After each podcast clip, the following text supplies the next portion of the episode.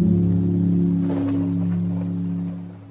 Bueno, hola amigos, ¿cómo están? Bienvenidos a un nuevo episodio de Docentes Tech, este podcast para aquellos que estamos en docencia de tecnología o los que quieren sumarse a esta maravillosa profesión. Eh, en esta ocasión me acompañan Mario Romero y mi nombre es Mauro Chojrin. Y de lo que vamos a charlar hoy es de recursos para dar una clase. ¿Qué recursos podemos utilizar? ¿En qué ocasiones conviene utilizarlos y cómo usarlos y, y demás? Así que un poco para abrir la charla de lo que veníamos dando es sobre, por ejemplo, ejemplo, un tema que se da mucho hoy en día, que es usar o no usar un pizarrón, ¿no? Siendo que en esta era tan, tan tecnológica, por ahí puede sonar como algo un poco de modé el tema de escribir sobre una, pizarra o, algo como eso. Eh, así que, bueno, abro la discusión con eso. ¿Qué opinan de usar un pizarrón? Em, yo creo que depende del tema, es importante. Em, también depende de qué vas a, digamos, qué clase estás dando. Em, si estás dando algo de más, técnico, el pizarrón creo que te ayuda a eh, ejemplificar eh, ideas o a,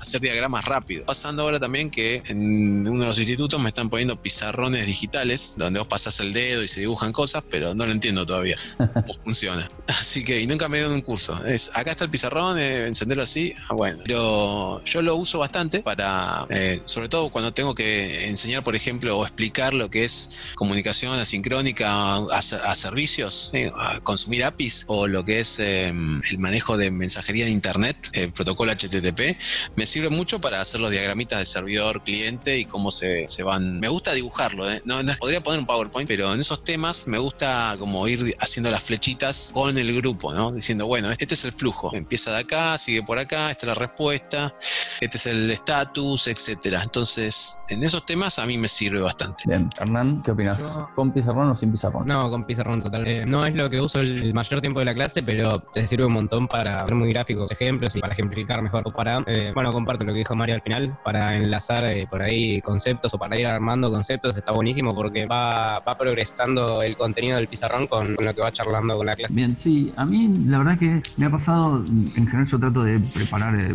PowerPoints para, para, las clases y muchas veces me he encontrado con que como que el PowerPoint me, me, queda un poco corto. Poder realmente, a mí me gusta mucho, el, no sé si me gusta, pero me sale así, el improvisar bastante sobre la clase, depende de la posibilidad de, como diría, hacer una, una, acotación así manual sobre el, el, Power también está, está bueno. Ahí por ahí lo que ayuda muchísimo es poder proyectar la diapositiva sobre un pizarrón bueno, a veces el pizarrón es eso, es donde vos proyectás la imagen. Sí, a mí me ha pasado en, diferentes lugares y en diferentes ocasiones de tener por ahí un power que se proyecta sobre una pantalla donde si llego a meter un marcador me cortan la mano este, y alguna otra donde eh, justamente es eso, se proyecta sobre el, sobre el pizarrón. Que, a veces eso tampoco ayuda tanto porque bueno, toda la, eh, no, es la, acústica, no sé cómo se llamaría el, tema de que no haya mucha luz y, demás, este, como que la dinámica del power y el pizarrón es a veces eh, la, opuesta, ¿no? O sea, el pizarrón tenés que tener buena luz y para usar un power, al contrario, cuanto más oscuridad, eh, generalmente se ve mejor. Sí, em, pasa cuando proyectás sobre el pizarrón que hay un brillo de la luz, de la lámpara, que empieza a molestar a los que están en ese nivel. Entonces muchos me dicen, o vos ves como las cabezas se van moviendo, ¿viste? De un lado para otro, para, para evitar ese brillo. Pero la pantalla está buena, pero y siempre, siempre que estoy con pantalla, eh, veo las marcas de los de las marcas de guerra de algún profe descuidado que intentó dibujar algo y dijo, uy, bueno, eh, listo, no pasa nada, están los colores ahí puestos. Sí, el, clásico marcador indeleble, mm, el marcador, sí, eso, es un gran problema. Bueno, ni hablar, yo cuando empecé a dar clases ya hace muchos años, eh, había, no tenía la opción de, proyector, era solo, solo pizarrón o nada, digamos, o no usaba alguna cosa, y tenía pizarrones de los clásicos, de, eran pizarrón verde y yo dibujaba con tiza. Eh, la verdad que está bueno, a mí me, gusta también, tomo un poco lo que, lo que vos decías, el poder hacer cosas más, eh, un poco más dinámicas eh, y también el, pienso que el ejercicio ese de como ir llegando a la solución mientras eh, lo vas explicando, también por ahí ayuda a los estudiantes a, incorporar mejor, un poco más, darles un poco más de participación por ahí también. ahora que lo pienso, es algo que yo hago mucho el, cuando tiro una pregunta al público, ir anotando en el pizarrón las respuestas que, que me fueron dando. y bueno, eso evidentemente en un PowerPoint no se puede hacer porque no sé lo que me van a decir los alumnos. Em, pienso que el, tema del, pizarrón está, está bueno.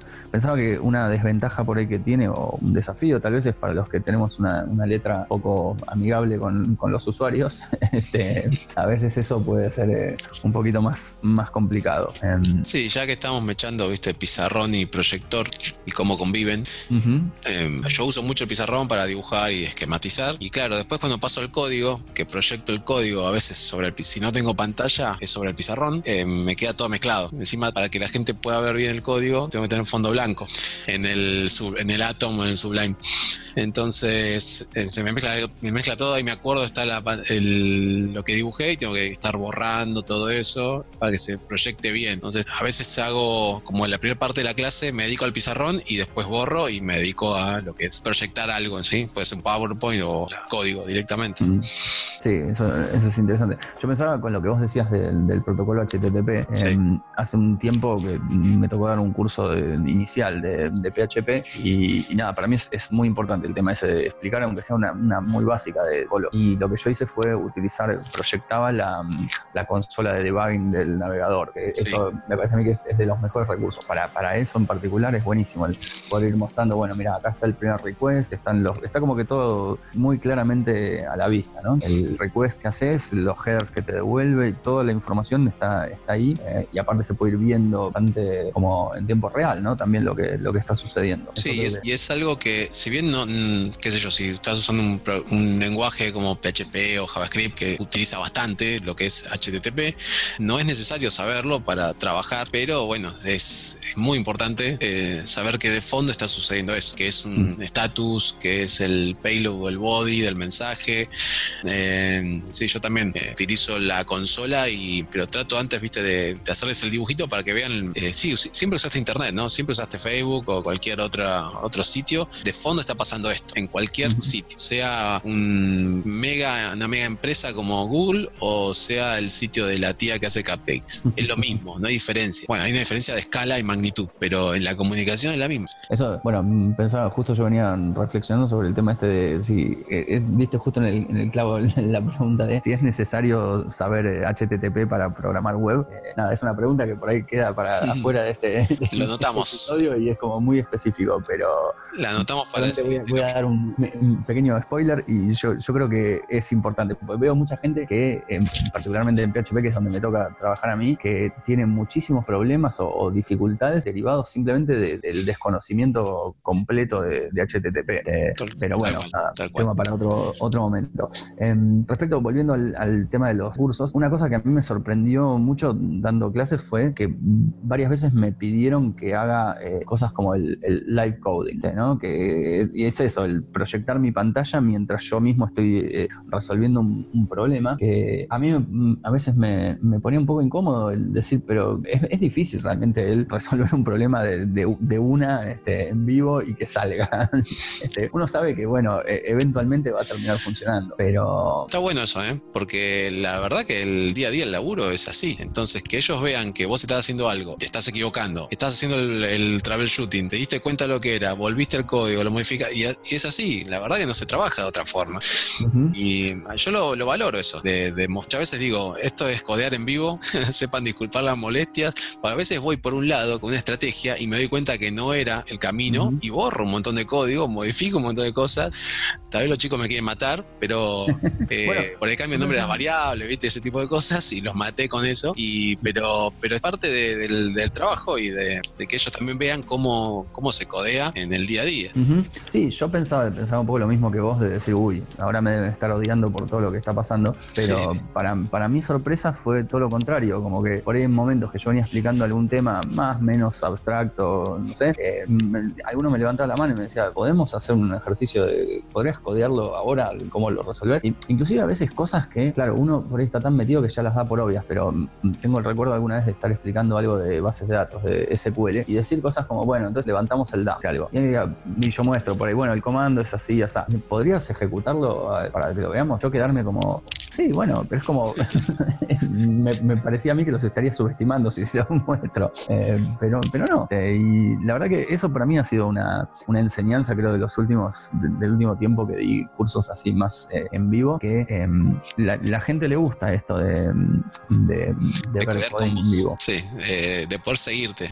Mm. yo lo uso mucho en el día a día, porque bueno, cada uno tiene su máquina, entonces me, van siguiendo a mí en la medida que yo voy codeando y trato de meter comentarios, les dejo ahí el código después se los llevan de, comentarlo bien, de temas teórica, ¿no? No solamente un comentario de esta función hace tal, tal objetivo, tiene tal objetivo, sino de por qué estamos usando, por ejemplo, un callback dentro de em, una, la llamada un evento. Eh, entonces trato de explicar, de, poner bien los comentarios y a medida que voy codeando, yo voy escuchando las teclitas también de cómo van probando lo mismo.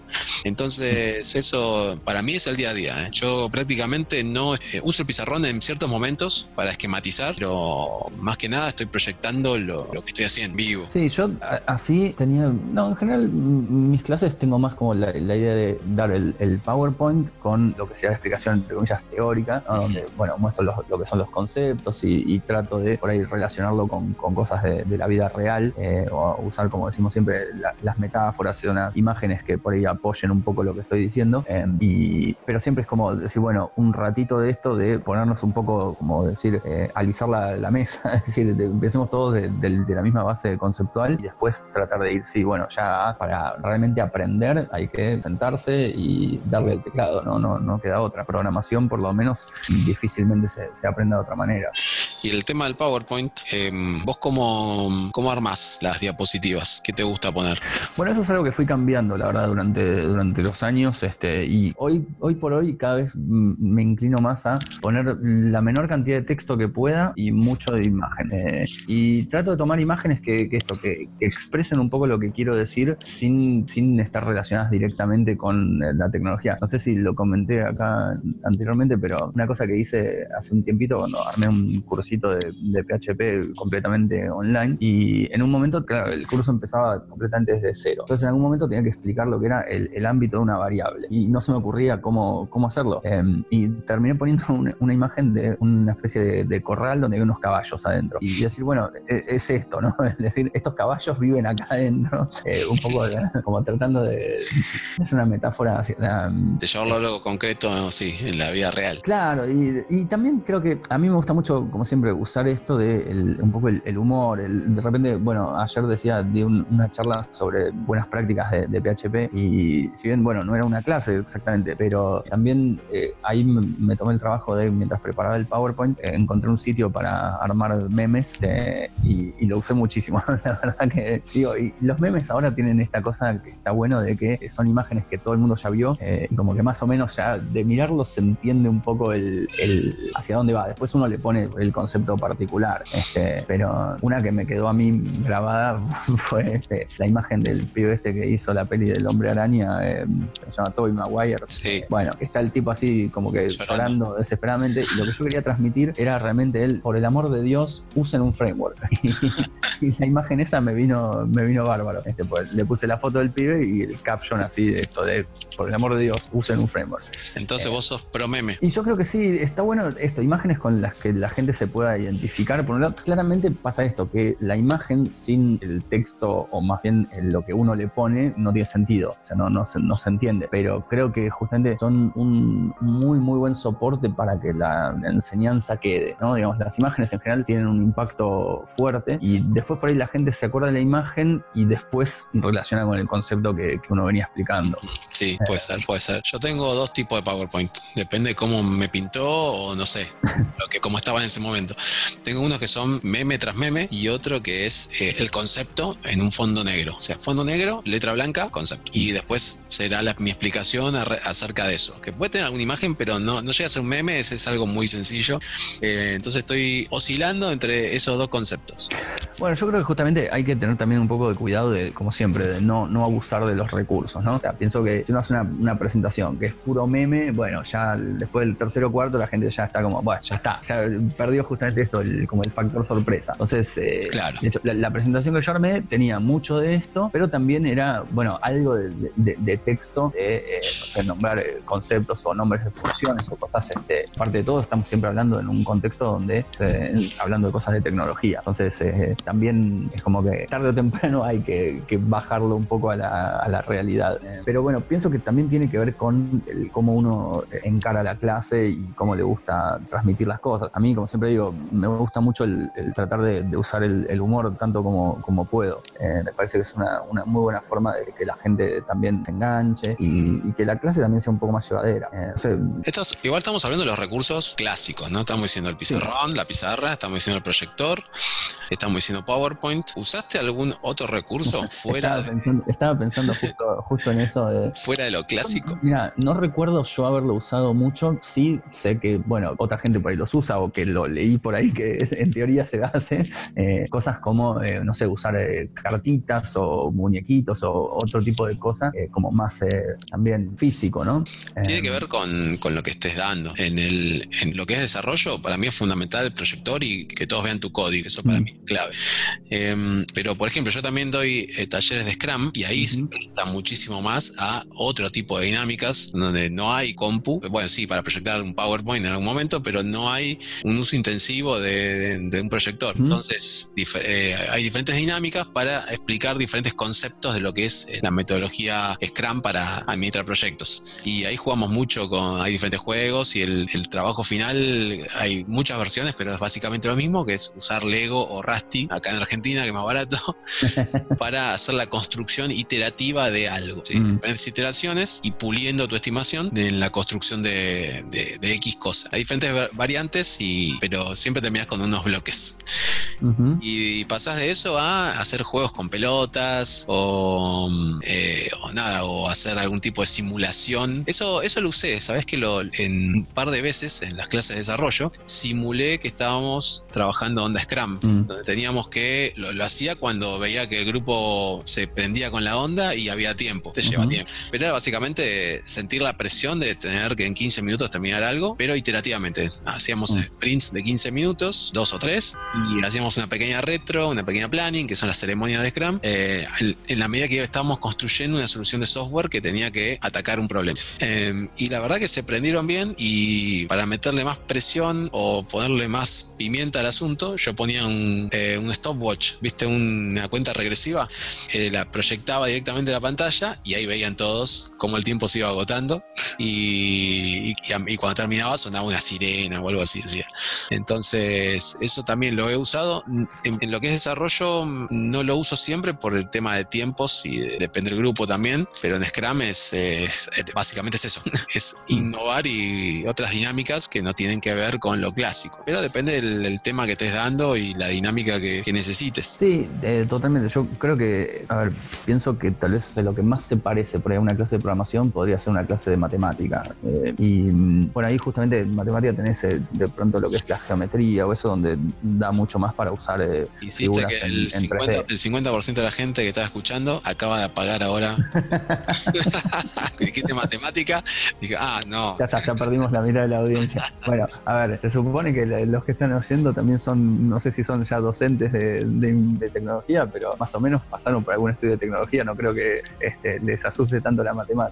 No sé, tal vez me equivoco, pero igual pensaba en cuanto a lo que es la dinámica de una clase. Eh, pero yo, yo creo, una cosa que por ahí usé también hace mucho que no lo hago, pero que en algún momento sí lo hice, es la cuestión de tirar una consigna, un, eh, un ejercicio muy pequeño, ¿no? Como de una reflexión o alguna cosa así, y por ahí eh, poner a la gente a, en grupos, como decir, bueno, cada uno con su compañero de al lado o, alguna cosa así, resuelvan algo y denme, una devolución y ponemos como todos en común el concepto. no sé si es tanto un, un recurso, pero pienso que el, tema de un cosa como un role-playing o, incluso usar objetos físicos, me parece que se da mucho mejor para, eh, yo lo, pensaba en el plano de tal vez una clase de algo como arquitectura de un software o, alguna cosa así, donde realmente es un poquito más abstracto y tiene como un poco más un correlato con, algo físico. Eh, la verdad que en una clase específica de programación veo difícil el usar alguna cosa que, no sé, podría ser, ahí está, un video tal vez, eso sí se podría llegar a usar, que no es por ahí exactamente como lo que es un PowerPoint. Pensaba, digo, en un video, como decir, bueno, video que saco de YouTube, eh, algo así. De hecho, ahora me viene a la mente una cosa que yo hacía mucho con, mis alumnos del secundario, cuando tenía que explicar, no me acuerdo qué, supongo que era algo de,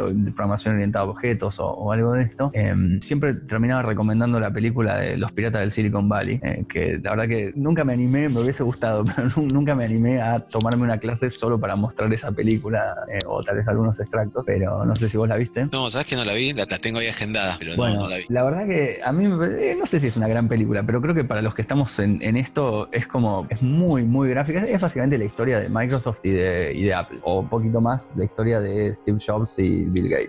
pero hay muchas, muchas cosas que, que pasan en la película que son realmente como pequeñas escenas que habría que tomar. Como una, por ejemplo, es cuando eh, los tipos van a la, sede de, Xerox en Palo Alto, California, este, donde los tipos acaban de inventar el, mouse y otra serie de, cosas así que hoy son nada, este, el, pan de cada día, pero en aquel momento era, los flacos acaban de, inventar algo que es una maravilla. Y hay una escena donde van los ingenieros de, Xerox con el, con el mouse que acaban de inventar, re contentos a mostrárselos a lo que sería el, board of directors. Se lo van pasando uno a uno, todos mirándolo con caras raras hasta que al final uno la agarra y dice al ingeniero, dice, ¿no te parece realmente que Cero puede vender algo que se llama mouse? Salí de acá, flaco.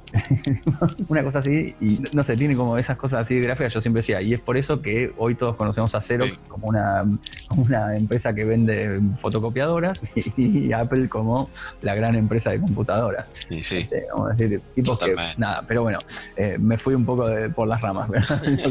lo, que, quería por ahí rescatar era el tema este el recurso por ahí de tomar, yo creo que es eso, tomar escenas de algún video así muy conocido sobre todo. Eh, hay otra que a mí me gusta mucho, que yo soy muy fanático de Volver al Futuro y digo, todavía no la, no la pude usar pero en algún momento siempre trato de, encajarla, pero es una, una escena del, casi del final de, Volver al Futuro 1 que este, le dice al Doc este, algo como, uy, pero esto estás seguro que lo que estamos haciendo entonces dice, no te preocupes, con que solamente el rayo caiga en el momento exacto que vos estás eh, acelerando el auto a 88 millas por hora, y como que un montón de condiciones que se tienen que dar a la vez, este, todo va a salir bien. E, esa escena para mí es, es, muy gráfica, una explicación muy gráfica de lo que es el, desarrollo de software.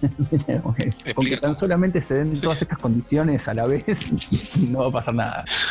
Sí, eso sobre todo te lo pregunta cuando, cuando tenés que salir a producción. Claro, eh, todas esas cosas, pero, viste, qué sé yo, es como que eso creo que es una, reflexión que, siempre, es, o, que nosotros no lo, pensamos tanto, pero si uno realmente da dos pasos para atrás y mira lo que es el, desarrollo de software o el software en general, es tan, tan milagroso que todo ande tan bien como anda, que es como llamativo. Sí, es una abstracción. Nosotros no, no, estamos pensando en, ah, para, este bit cambió de 0 a 1. No, nosotros estamos a un nivel muchísimo, infinitamente más superior a eso. Infinitamente más superior. y no, no nos damos cuenta, pero sí está pasando una magia muy extraña debajo nuestro. Totalmente, totalmente. Eh, yo siempre lo pienso como decir, uno a veces putea porque uh, la conexión hoy me anda lenta o cómo puede ser que el home banking no haga tal y cual o qué sé yo. Por el otro lado, realmente cuando pensás, es un milagro que las cosas anden, aún con lo mal que andan, es un milagro que anden, que anden así y no muchísimo peor. Sí, que vos puedas darle órdenes a, una, a un CPU, a una máquina y la máquina las cumple. Sí, después, bueno, te equivocaste en algunas cosas, hay algunos bugs, hay condiciones que no tenías en cuenta, pero lo hace, o sea, intenta hacerlo. No es que dice, no, flaco, ¿sabe qué? Me voy para otro lado. no, no, hace lo que vos le estás diciendo. Eso es increíble. Es una locura, es una locura. Nos estamos yendo igual de, los materiales. Sí, este... Tenemos que hacer una, después una, una reunión acerca de la filosofía del código. Seguro. Este, no, pensaba por ahí eso que vos nombraste el tema de hardware. En algún momento a mí me ha pasado, me acuerdo cuando yo estudiaba, en el secundario estaba terminando, y bueno, yo me recibí en su momento de técnico en computación. Y me acuerdo que un reclamo que hicimos nosotros hacia los docentes de, nuestra especialidad era que nunca nos habían mostrado una, nunca habíamos abierto una computadora en una clase. Y era como, ¿cómo puede ser? Sí, tal vez sabemos programar, mejor, peor, lo que sea, pero yo no puedo ser técnico en computación y no, no saber, no sé, en su momento era cambiar un disco a una computadora. Claro, cierto. finalmente, alguien que alguien se copó y hizo alguna una o dos clases de así como técnica muy, muy básica de reparación de computadoras, que no es viste, muy diferente de agarrar un, destornillador y, no, no, hay realmente mucha magia en eso. Pero no sé, tal vez. Pero bueno, eso sería, sería un recurso que de llevar un, hardware, pero bueno, depende de la clase que estés dando, claro. Claro, yo pienso, eso sería, ahora lo estaba pensando mientras un poco lo decía, que eso sería genial, el poder realmente mostrar el, circuito completo, ¿viste? Como desde que vos eh, escribís el código, eh, va al editor y qué sé yo, y, verlo, si se pudiera ver, que probablemente no se puede ver nada, pero cómo tu código se transforma en bits que van de un, de un circuito al otro y hacen algo, creo que eso sería increíble. Hay un, hay un video que es gratis, que lo suelo recomendar también en las clases, porque ataca esto que está diciendo vos. El basamento de todo lo que para nosotros es porque sí, eh, que es el curso de Introducción a Ciencia de la Computación de Harvard, el CS50. 50, sí. Está en inglés, tiene subtítulos en inglés, pero es fantástico, es genial. Y también para nosotros, y ya, ya que estamos hablando de, docencia, el profe, que no me acuerdo el nombre ahora del flaco, es un capo. David, eh, David, David, sí, es exactamente un capo. O sea, es todo. Es show, es conocimiento, es experiencia, es transmisión de, esa experiencia. Eh, es fantástico. ¿Cómo va llevando al grupo? Creo que son 10 clases, más o menos. ellos lo dividen por semanas. 10 semanas. ¿Cómo va llevando al grupo de, gente que está haciendo la introducción? O sea, no son desarrolladores. Es gente que no codeó nunca. Y los va llevando desde, bueno, como vos te gusta, Mauro, desde, digamos, lo, teórico fundamental a empezar a codear. ¿sí? Con Scratch y después con C, mm. Python Em, pero ataca esa parte, ataca la parte que no conoces, la parte que para nosotros sucede y es mágico que suceda. Bueno, acá vas bien desde el código binario eh, hasta los diferentes sistemas de abstracción que te permiten llegar desde eso, el 0 y 1 es sí o no, de hay electricidad, no hay electricidad, a codear una lógica recontra compleja para comprar un pasaje aéreo, por ejemplo. Así que después dejamos el link en algún lugar, pero eh, es gratis. En las notas, en las notas del, del programa. Sí, es gratis, lo puedes ver en cualquier lugar, tiene aplicación para móviles y yo se las recomiendo siempre al que está haciendo cursos, eh, autocapacitándose, porque es algo que, no se suele, o sea, no es muy difícil encontrar un curso que te digan, che, vamos a ver eh, ciencia de la computación. No, ya está, es, eh, ordename este, este array, esta colección. Bueno, llamo al sort y lo hago. No, alguien pensó ese sort antes de que vos lo uses. Entonces, esto, este curso apuntaba a eso. está bueno. Está muy bueno. La verdad que yo creo que eso, eso que vos decís responde un poco también a una una demanda del mercado muchas veces, que mucha gente, o no sé si es que por ahí los estudiantes tal vez les interesa más o menos o lo, que fuera, pero después en el mercado así, de, la industria, en el mercado laboral, se valora muy poco el tipo que, tiene eso o no lo tiene y hay mucho más la demanda de necesito resolver esto mañana. Totalmente. bueno, nada, uno tiene que, como el desafío hacia el docente, bueno, ¿hasta dónde, hasta dónde llego con la profundidad de los temas? ¿Hasta dónde, cómo corto para que, los tipos estos también se lleven algo útil, eh, más allá de que les guste o, no les guste lo que, lo que pueden estar aprendiendo. Em, a mí la verdad que es, algo que me, no, me gusta, la verdad eso, el, como tener que decir, bueno, esto es así. la verdad que me, pone muy incómodo cuando tengo que, llegar a una, cosa como esa, pero, pero bueno, eh, también es cierto que a veces pasa y, bueno, eh, es como un poco el balance que uno tiene que hacer. Em, no sé, después pienso en otras cosas que, son eh, recursos. Ahora se me está ocurriendo también el de repente, no sé, traer invitados o, algo así como para complementar un poco la, experiencia propia. Eh, no sé qué otra cosa se podría... O sea, pienso que ese es un gran desafío realmente, el de, los recursos. Eh, de pronto, depende también mucho de si uno conoce al, público. O sea, de repente pienso por ahí, vos Hernán, que tenés eh, como relación más larga con, tus alumnos, por ahí puedes llegar a, pensar en cosas como, ah, bueno, estos chicos me parece que les va a gustar tal cosa y puedes de repente poner un, recurso novedoso. Sí, yo lo único que, que quiero acotar, porque hasta ahora todos los recursos que fueron diciendo, la mayoría los, los usé, eh, salvo el del contador ese Mario, estaría bueno poner una prueba tipo estresante. eh, pero estaría bueno eso. No, pero el único recurso que siempre hago uso y, que es el más libre es el de la imaginación de cada uno. Ponerle una vuelta, eh, una profesora de historia, me acuerdo, llevó un hueso de, vaca o qué sé yo, para explicar em, algo de la posición del ser humano, cómo fue cambiando. No me acuerdo bien qué tenía que ver el hueso, pero cuestión que lo explicó con un hueso de vaca ahí todo roto en la, en la clase. Pero, yo supongo que dejó volar la imaginación hasta donde, hasta donde quiso. Y eso está bueno. Después uno ve si es eh, apto o no apto, si sirve o no sirve. Pero sí, fue, un ejemplo raro, pero quedó. Bueno, ah, es al día de hoy que te acordás del hueso, así que funcionó. es, buena esa, no lo había pensado. Traer algo completamente descolocado y hablar de un tema puntual. Bueno, te vas a acordar de ese recurso, como el meme que decíamos, ¿no? De eso que no tiene nada que ver, pero eh, ¿por qué estaba ese hueso? Ah, sí, por el tema de. Está bueno. Como, hacía antes en la Edad Media, cuando pasaba un hecho importante, para que los chicos no se olviden y se acuerden, les pegaban un, coscorrón en la cabeza y dice, bueno, te vas a acordar de este golpe porque sucedió tal y tal cosa, no te olvides. qué, locura eso. Era la manera de no olvidarse. Bueno, no digo pegarle a la gente, ¿no? No, estaría bueno. Bueno, más o menos. Pero tal vez lograr eso, no lo había pensado, eso de romper un poco lo que uno espera en el aula y caer, qué sé yo. Con cualquiera. eso, eso yo creo que es. Sí, totalmente, totalmente que es, así. El, creo que el tema de siempre, el, factor sorpresa es fundamental. Porque, porque es eso, es el, realmente el llamar la atención. Llamar la atención, clavar algo así como. Me acuerdo unos, unos pibes una vez, yo realmente no lo, no lo, haría, pero unos chicos en, en la facultad, en primer año, parece que era, o algo así, habían, ya ni me acuerdo en, ocasión de que lo hicieron y bueno, ahí es donde creo que el recurso falló, pero había venido un tipo disfrazado de, la caja vengadora de Sindor. Oh, qué viejo.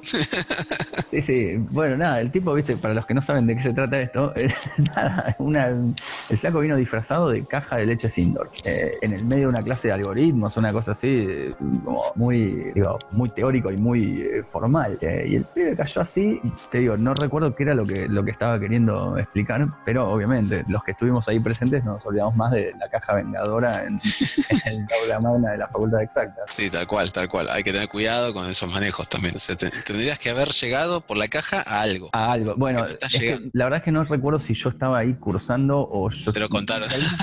En la, escena, no, no, en la escena estuve, me acuerdo de, ver la, caja, eh, pero no recuerdo si fue cuando yo estaba cursando o estaba ahí, no me acuerdo, si porque por ahí me habían avisado que iba a haber algo eh, especial. Este, no, no me acuerdo cómo era la, escena, pero de repente pensé, bueno, es un recurso más también el de un día casi caer con un disfraz que, qué sé yo, eh, vale también para eso, como disparar un, algo en, los estudiantes. Eh, no sé, de, pronto también el tema de nombrar, bueno, siempre libros o, cosas que vayan por, por afuera, eh, también está bueno. por ejemplo, yo una cosa que, hago mucho es el tema, una, historia que me, gusta siempre tener presente es la, la del Rey Midas, ¿conocen? Sí, todo lo que toca es oro. Exactamente, que todo lo que toca es oro. Pero que la gracia en realidad de la historia es que ese fue el deseo del tipo. Que, ¿qué querés, ¿Cuál es tu deseo? Que todo lo que toque se convierta en oro. ¿Y qué le terminó pasando? Que se terminó muriendo de hambre porque la comida que se llevaba a la boca se convirtió en oro. Y bueno, entonces la moraleja de la historia es ten cuidado con lo que deseas, pues puede hacerse realidad.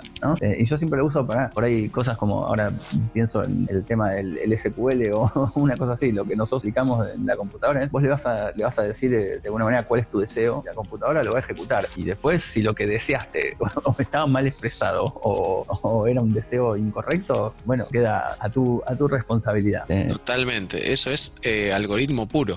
y tener cuidado en cómo expresas pasos que, que tiene que seguir la solución, porque la máquina no va a interpretar su versión de algo, va a hacer exactamente lo que vos le digas. Totalmente. Entonces, mucho cuidado en cómo expresas ese deseo. Sí, así que bueno, yo creo que nada, por el tema de recursos, pienso que si seguimos profundizando, seguramente se nos ocurran, se nos ocurran más. Eh, de mi parte, creo que más o menos está transmitido el, el mensaje. No sé si ustedes quieren eh, agregar algo. No, perfecto. Creo que fuimos de lo tradicional a lo más revolucionario.